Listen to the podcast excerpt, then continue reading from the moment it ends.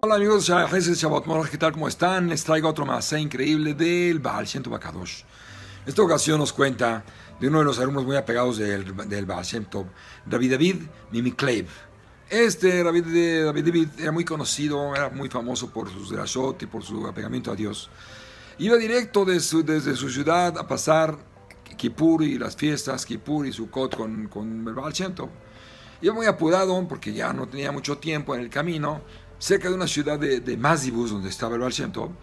Llega la gente, lo ve y le, piden, por, le piden por favor, este, jajam, quédese con nosotros, nos falta uno para Minyan, para la fiesta, para Kippur. Por favor, por favor, casi lo convencen y dice, no, no, no. La verdad, tengo tantos días apurándome para llegar con el Baal mi jajam, no puedo quedarme. Decidió irse y se fue. Llegó después de unos días ahí, justamente en Minjá de El Kippur, llega ahí con el Baal Shem Tov a rezar con ellos y se acerca al centro del no lo saluda, no me hace así con la cabeza. Todo Kippur no lo saluda. En, las, en, la, en, en los tres días antes de Sukkot tampoco lo saluda. Sukkot no lo saluda. Terminando Sukkot, le llama y le dice, David David, quiero decirte algo muy importante. Le dice, fuiste a esta ciudad y no aceptaste estar ahí para completar Minyan. Y quiero que sepas que mataste una Neshama que era de, tu raíz de tu Neshama. Estaba esperando en ese Neshama, en ese lugar, 70 años para que llegaras tú a arreglarla, porque es parte de ti. Y la mataste. Por eso en Neshama dictaminaron que tú tienes que estar expulsado, o sea, en exilio, hasta que se arregle tu problema. Así que tienes que irte en Galut. El, el David agachó la cabeza, aceptó su jajam, se fue, se cambió de ropa, se puso ropa así de pobre, y se fue, pero antes de irse le preguntó jajam, ¿y cuánto tiempo va a estar así? Le dice, tú te vas a dar cuenta cuando. Y puedo, puedo dar de la shot pequeñas, o sea, que no sepan que eres tú.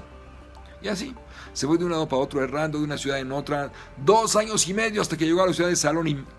En Salonim llegó ahí y preguntó por el Parnas, el Parnas es el que, se, atiende a los del Darshanim, a los Tojamim que llegan, les da lugar para dormir.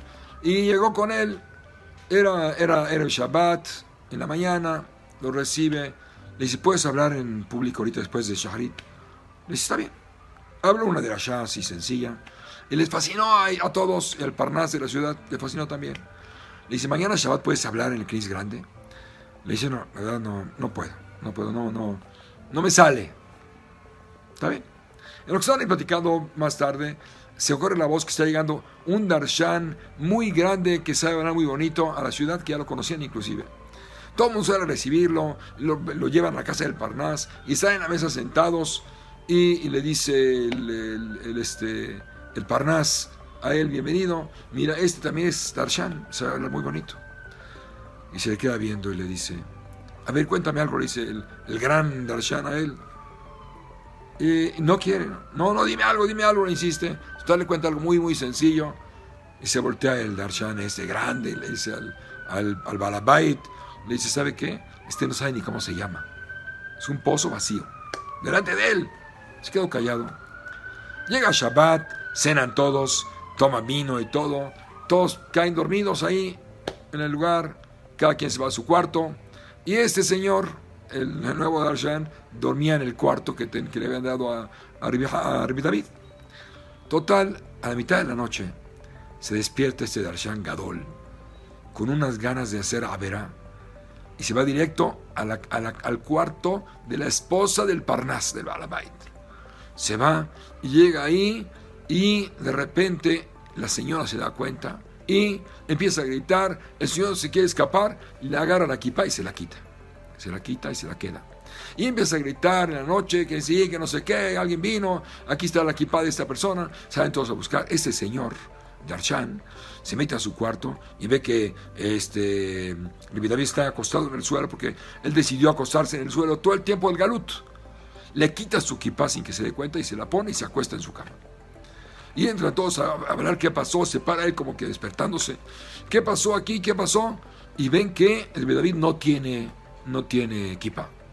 Ese es el culpable, es el culpable. Agarra entonces. ¿Quién tenía la equipa de él? El, el Darshan Agadol.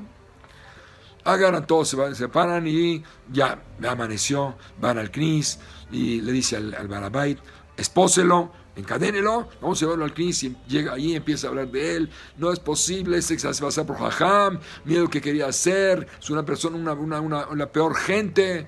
Vengan de noche todos, invita a todos a Shabbat para darle su merecido castigo a Rabbi David. Llegan la noche todos, ¿qué pasa? Lo amarran y lo acostan en el suelo, le van a dar latigazos. No puede ser, este tipo de gente merece esto y más, merece matarlo, pero no podemos, no podemos matar porque estamos fuera de Betamigdash. Le va a pegar con el látigo, los, los policías que están ahí, y se oye una voz, unos golpes en la ventana y dicen, ¿está Rabbi David aquí, David, mi, mi Medix? Entonces, este, todo el mundo voltea a ver quién está. Abre la puerta, no hay nadie. No había nadie. Cuesten otra vez, vamos a darle otra vez para que, sepa quién es esta persona. Le van a pegar de nuevo y van a tocar la ventana y dicen, no se encuentra Rida Beid, mi, mi, mi Le dice, ¿quién es este? Seguramente este señor también es brujo. Está haciendo ruidos y, para que no le, no le hagamos nada. Acuéstenlo, aunque hagan ruido, vamos a pegarle le van a pegar y se oye otra voz más fuerte y dice, Ribi David, ¿por qué te quedas callado? Todo el mundo así. Y él contesta, la verdad, no sabía que, podía contestar ahorita, pero estaba pagando mi pecado. Pero es la señal que me mandó el Baal Shem que cuando oiga algo que, que, me, que, me, diga que ya se acabó mi pecado, ya se acabó. Se paran todos y dicen, ese, ese es Rabbi David, mi, mi todo el mundo se acerca y dice, Él es. Todo el mundo se agacha, le pide perdón, le besa la mano, no puede ser, ¿qué hace usted aquí así vestido? Que no sé qué, que no sé cuánto.